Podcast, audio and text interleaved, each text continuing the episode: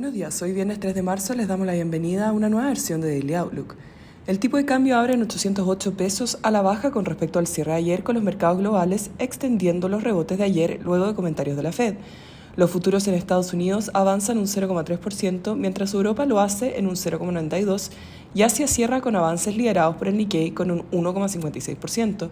El cobre rebota un 0,95%, mientras el petróleo cae un 0,18% y el dólar a nivel global retrocede con las tasas en Estados Unidos cayendo, aunque el tesoro a 10 años aún se encuentra sobre el nivel del 4%.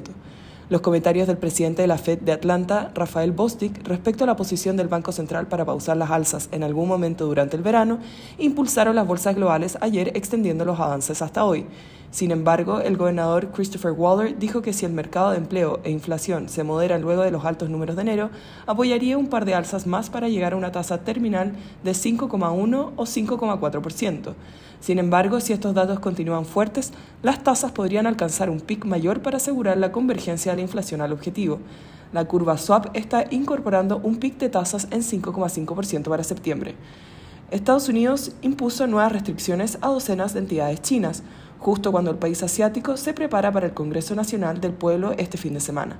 Estados Unidos citó actividades contrarias a los objetivos de seguridad nacional y política externa. En el plano económico, hoy tendremos la última revisión del PMI de servicios de febrero a las 11.45 y el índice de servicios de ISM a las 12.